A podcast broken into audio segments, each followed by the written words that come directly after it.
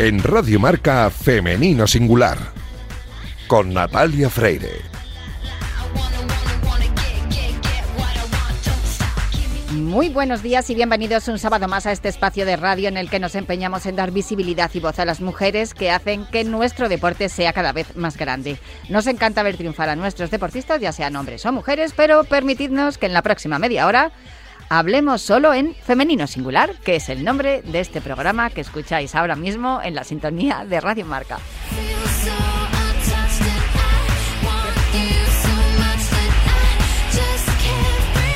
Os recuerdo que podéis encontrar los audios de nuestros programas en todas las plataformas de audio y también en la web de marca.com.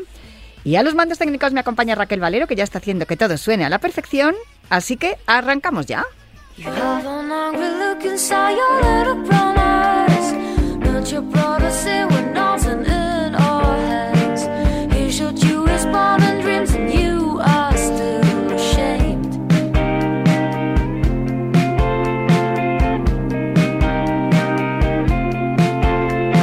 You have an angry look inside your little brown eyes. but your brother say we're questions in our hands. И Парфин volvemos a escuchar esta sintonía que es la que durante la temporada pasada acompañaba a la sección de Irina Rodríguez, Entrenamiento Invisible, de absoluto y rotundo éxito durante la, pasada temporada y que por fin podemos recuperar porque ya tenemos a Irina Rodríguez en el continente. Muy buenos días, Irina, ¿cómo estás?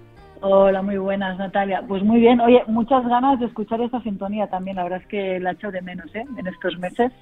Pues me alegro que la hayas echado de menos porque yo sí que te he echado de menos a ti, porque aunque bueno, ahí estás porque pues gracias a, las comunicaciones y hemos podido hablar por WhatsApp y hemos podido pues vernos también por redes y tal, mm, pues más o menos eh, eh, sabía lo que estabas haciendo y dónde lo estabas haciendo y que estabas bien y todo. Pero claro, estos ratitos que echábamos tú y yo aquí en femenino singular, charlando de nuestras cosas, porque a ver, la idea para los que se estén incorporando y no escucharan el año pasado la sección de Irina Rodríguez, la idea es hablar de todo aquello que rodea a la mujer, tanto a nivel holístico, tanto a nivel eh, físico, emocional como mental, y cómo mejorar a partir de ahí, ¿no? Lo único que también se nos fue abriendo el abanico, porque claro, muchas veces lo que es bueno para las mujeres también es bueno para los hombres, y aunque nos hemos concentrado en algunos temas que son eh, específicamente femeninos, también hay que decir que, que muchos hombres escuchan esta sección y, aplican también tus conocimientos. Por cierto, Irina, que sigues con el canal de Twitch, ¿no? Y sigues teniendo por ahí, el, mientras el, más o menos el tiempo y, y, las obligaciones os lo permiten, tanto Andor Mirambel como tú, seguís teniendo ahí vuestro canal de Twitch. Eh, agua con hielo, que agua es lo tuyo, que eres eh, subcampeona olímpica de sincronizada, artística, natación artística se dice ahora, y, Ander, que, que, es nuestro, nuestro referente en el esqueleto, ¿no? en, en hielo. Eh, no sé cómo os las habéis apañado para llevar todos estos meses fuera de casa con todo lo que habéis estado haciendo. Sí, la verdad es que complicado, ¿eh? porque tanto, lo, bueno, ya sabes, Ander por un lado, yo por otro, él tiene más agenda de invierno, yo tengo más agenda de verano en cuanto a deporte, así que a veces es un poco puzzle, la verdad, pero bueno, eh, Nos hemos compenetrado bien a nivel familiar. Y entre medias de todo vuestro hijo, que creo que se ha adaptado maravillosamente porque estás aplicando todos esos buenos consejos que nos diste la temporada pasada para las mamás que tienen que seguir trabajando y las mamás deportistas que tienen que seguir entrenando, ¿no? Sí, sí, sí. A ver, Kai, que ahora va a hacer tres años, pues yo creo que es el mejor, el que mejor lo ha llevado. O sea, los que más hemos ido así, por decirlo de alguna manera, derrapando, hemos ido tanto Ander como yo. trabajando por un lado y luego pues haciendo la función de padre y de madre, entonces es como 24 horas non-stop, pero Kai, vamos, eh, súper contento de viajar, de, de la experiencia y, de todo. Yo creo que es el mejor ha estado de los tres. Seguro que sí, porque además los niños se adaptan a todo. Fíjate cuando estuvimos hablando durante la pandemia cómo se cómo lo vimos, ¿no? Que les decíamos que les den el mando ya a los niños, que lo hacen ellos mucho mejor que nosotros, sin duda.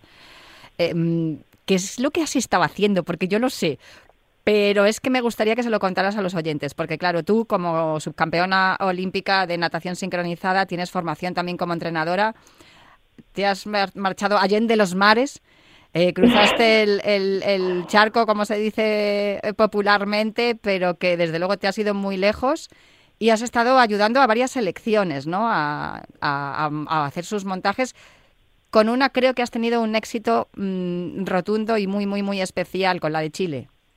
Sí, bueno, yo ya, ya sabes, lo hemos comentado varias veces aquí en, el programa que me he dedicado o he aprendido o sigo aprendiendo en temas de, la salud, pero una de mis ramas, que es la deportiva, pues eh, he seguido como entrenadora de, sincro y, y, desde hace unos años pues me dedico a viajar por el mundo y asesorar a diferentes equipos nacionales. Entonces en esta última ocasión hemos estado tres meses fuera, sobre todo colaborando con el equipo nacional de Chile y acompañando a este equipo a, varias competiciones, una en Canadá en el Mundial Junior y otra ya en los Juegos de Sur con la categoría absoluta.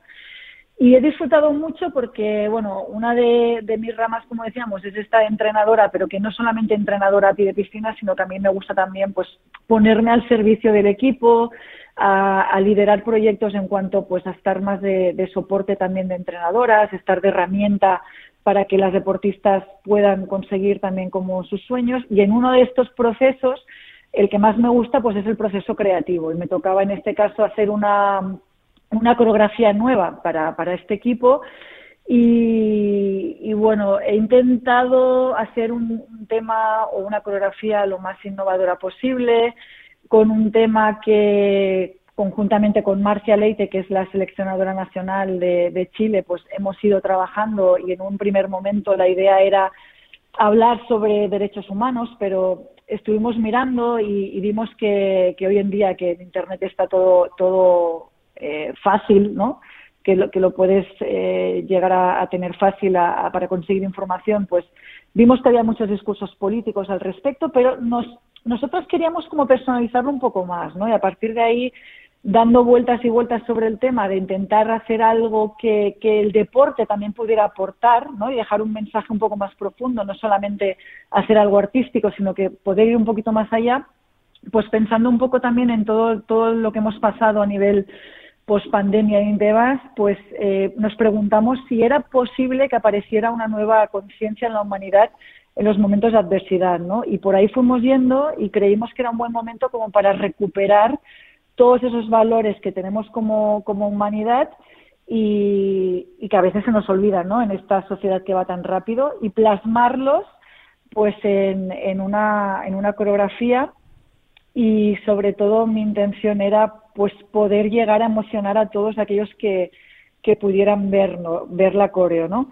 Y, bueno, cosas que hemos hecho, pues ya que Chile no es un país que tenga recursos económicos para disponer de un compositor musical, que, que por ejemplo sí que yo estaba acostumbrada en el equipo nacional de España a tener ese recurso, pues he intentado encontrar músicas que no se hubieran utilizado y que pudieran transmitir un poco todo ese mensaje y además eh, con la idea también que tuvimos de, que las chicas fueran protagonistas de esa historia y pudimos grabar sus voces en un estudio de, grabación ah, diciendo frases que nosotras creíamos que nos representaban y representaban esos valores, ¿no?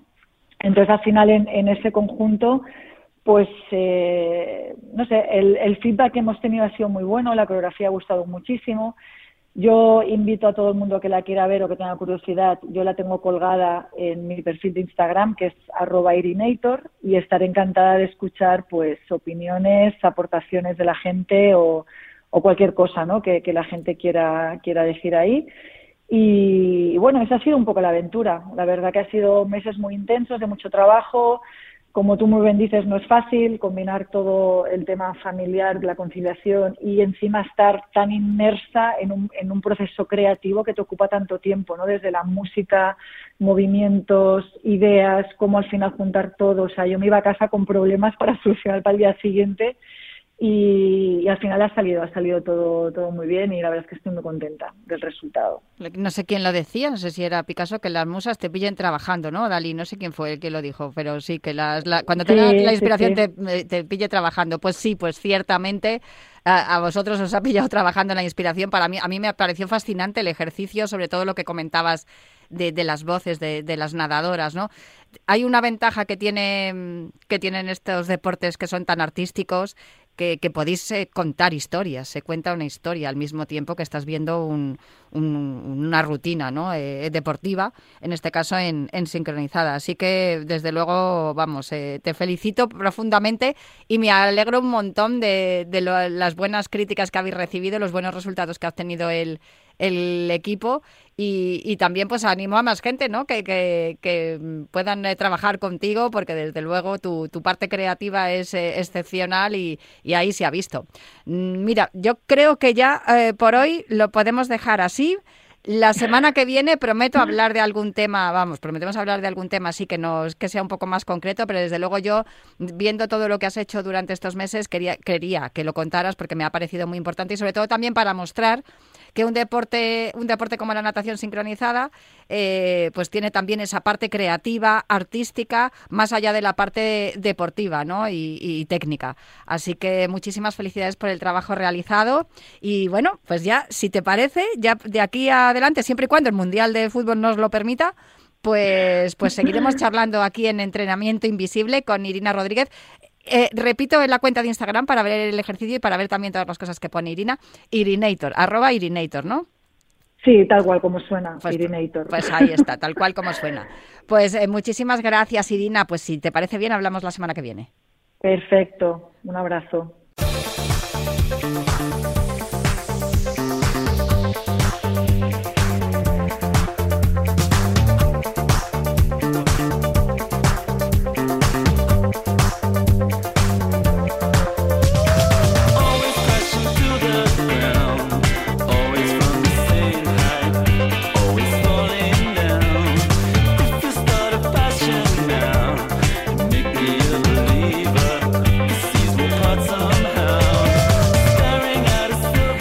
La de hoy es una mañana especial porque, mm, bueno, estoy aquí sola en el estudio de Radio Marca, como todos los sábados por la mañana, pero al otro lado del teléfono tengo a un compañero y ya puedo decir, yo creo que amigo, que me va a acompañar en la entrevista de esta mañana, la protagonista de hoy aquí en Femenino Singular en Radio Marca.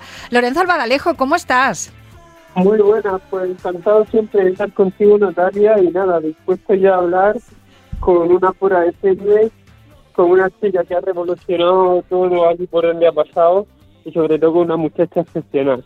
Oye, nosotros normalmente hablamos los últimos viernes de mes en Cuídate Runner, pero hoy cuando te comenté que tenía intención de entrevistar a nuestra protagonista, eh, pues me dijiste, oye, de verdad, o sea, la conozco, es maravillosa, le dije, vente, vente a la entrevista. Preséntanos a, a quién, con quién vamos a hablar, a quién tenemos al otro lado del teléfono. Pues tenemos una chica que, que ha practicado deporte desde desde bien pequeña, ha probado numerosos deportes, especialmente se le ha dado muy bien desde pequeña el badminton, pero que entró a nuestro programa, el programa que yo dirijo aquí en la región de Murcia, que se llama Relevo Paralímpico, porque ella tiene una discapacidad física eh, a, raíz de, de, un accidente de circulación. Y bueno, le recomendábamos que empezara a entrenar taekwondo hace relativamente poco y mirar si ha sido acertada la decisión y mirar su calidad deportiva, que, que ya la tenemos entre las 10 mejores del mundo en su especialidad. Y bueno, yo creo que mejor que nadie que nos cuente ella, pues cómo ha sido todo este periplo y, y dónde ha sido su última participación, algo que ha sido histórico y que, y que creo que, que os va a sorprender. Lidia Costa, muy buenos días, ¿cómo estás? Hola, buenos días, muy bien.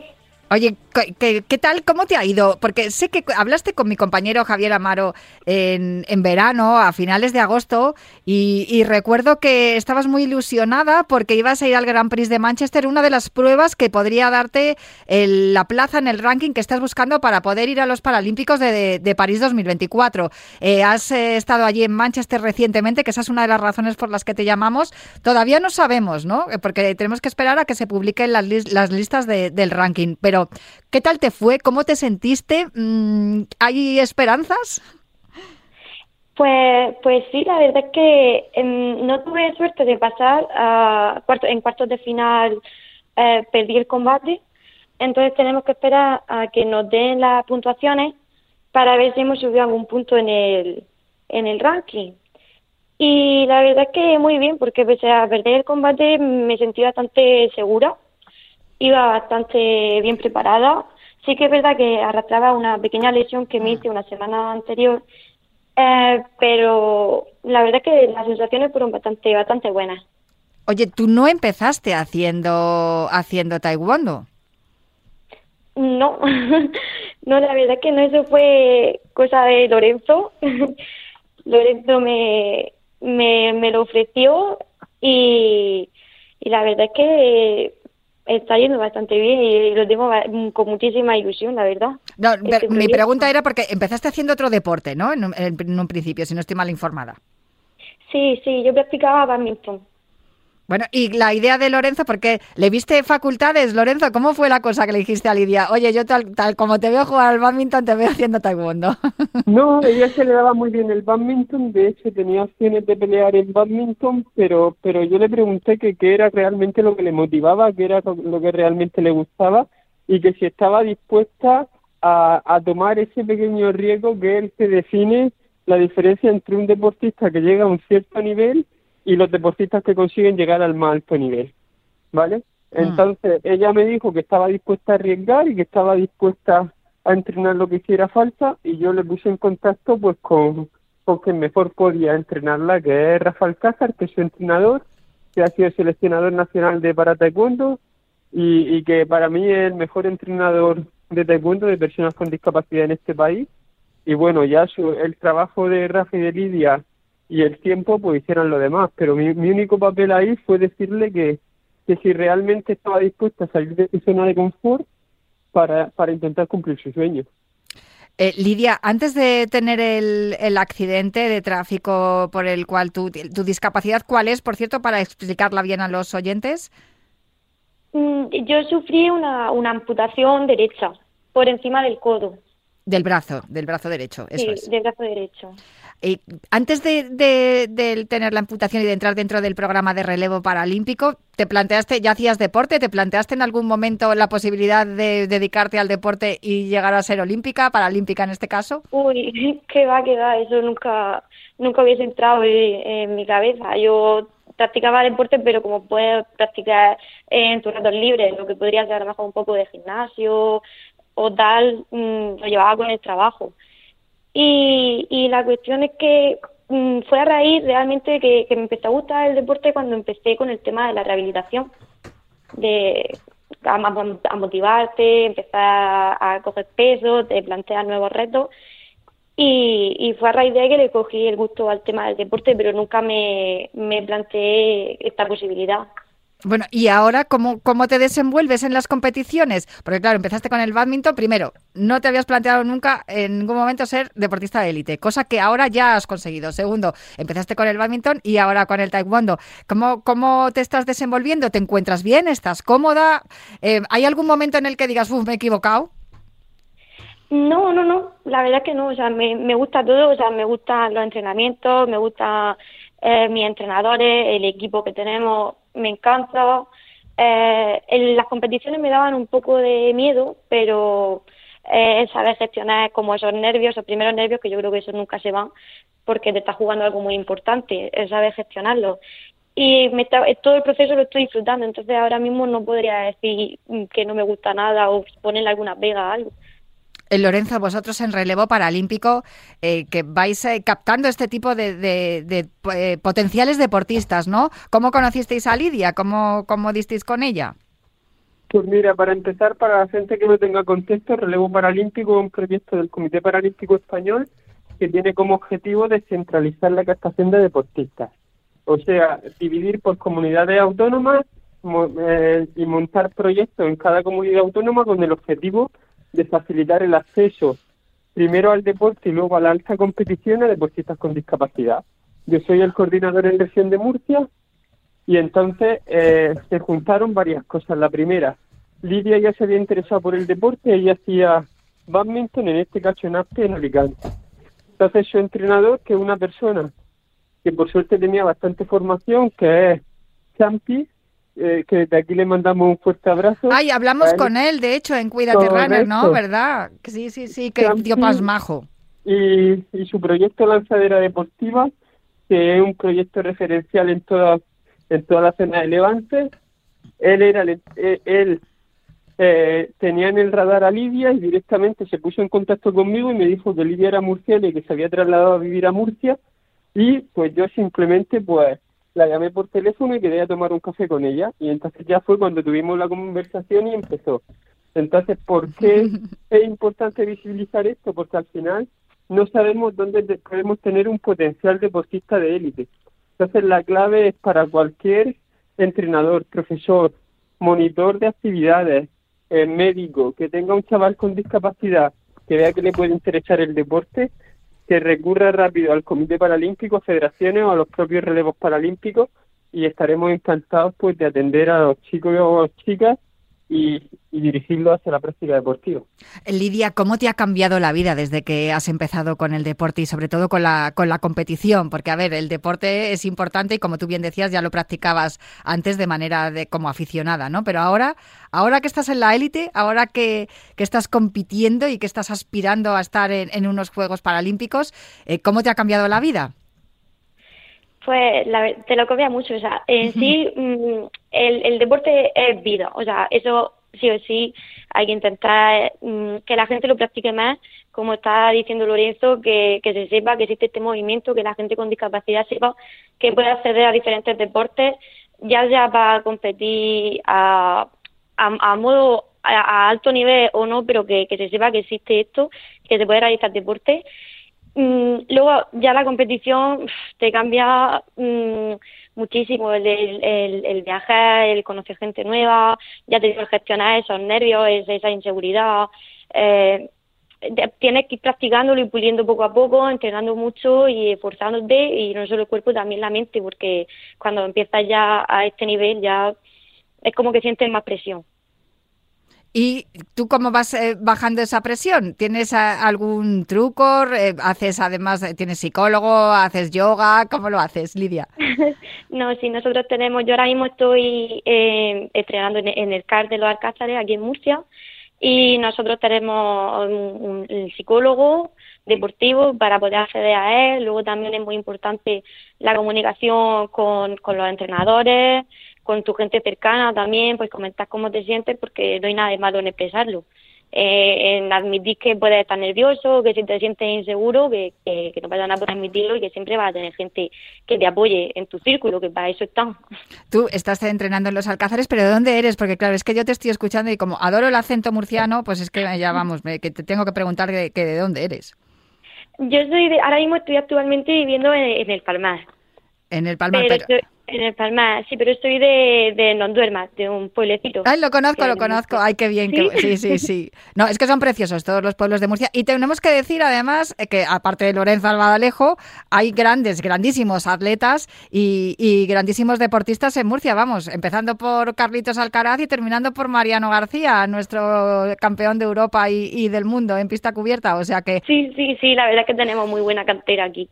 Oye, ¿tienes... Em, claro que vas a estar en, en París. Lo digo porque estás entre las 10 mejores del mundo y posiblemente, eh, si no apareces entre las siete mejores, que son las que ya conseguirían la clasificación directa para París, en esta próxima publicación de puntos del ranking, vas a tener otras opciones, ¿no?, para poder estar.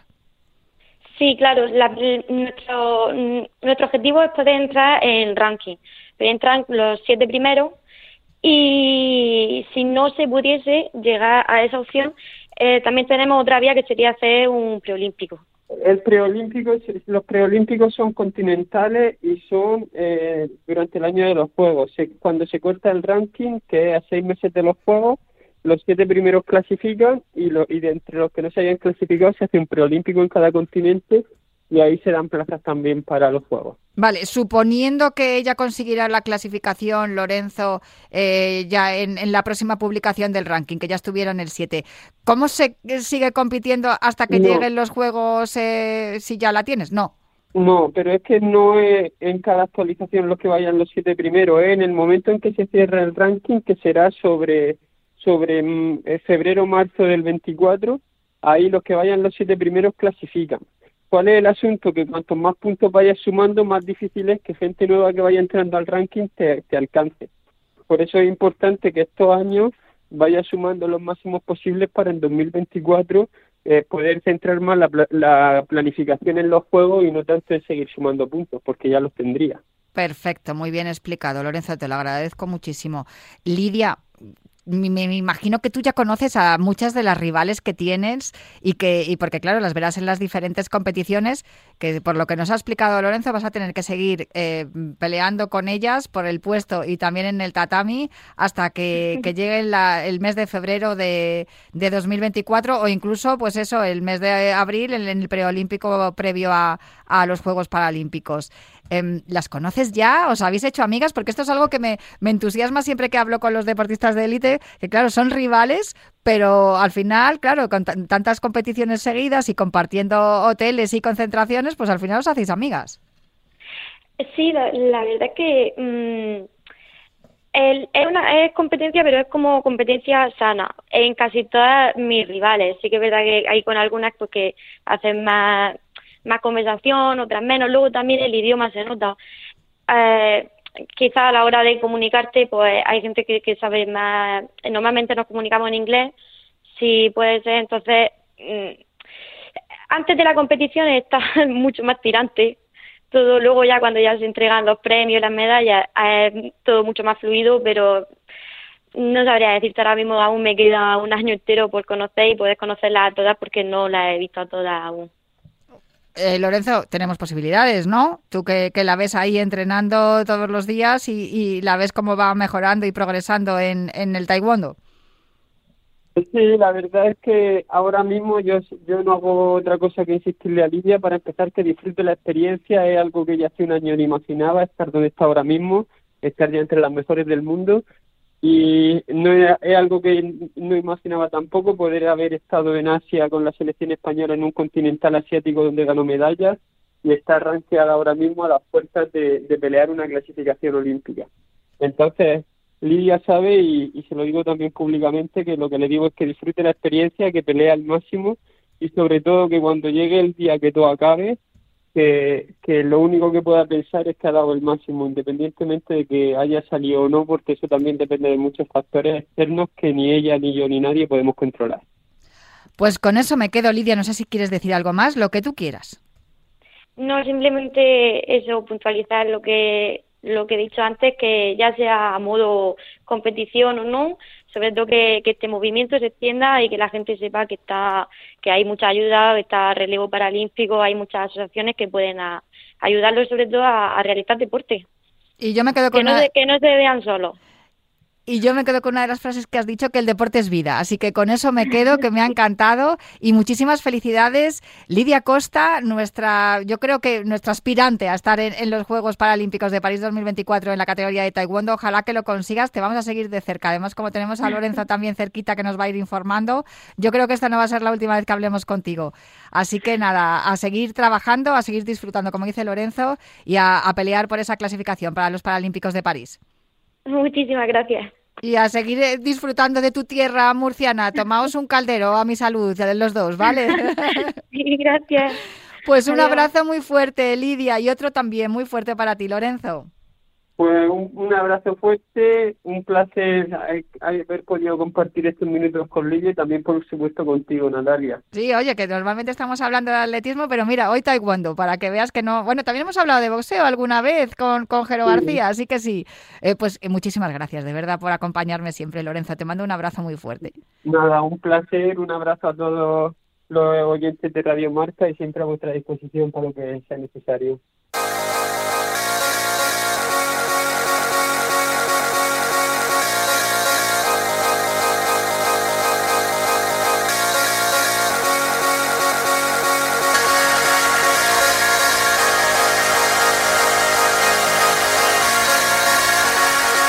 Y hasta aquí el programa de hoy, gracias a Víctor Palmeiro y a Raquel Valero que estuvieron a los mandos técnicos. Yo os dejo en la mejor sintonía, pero os espero el próximo sábado para seguir hablando de mujer y deporte aquí en Radio Marca en Femenino Singular. Hasta la semana que viene.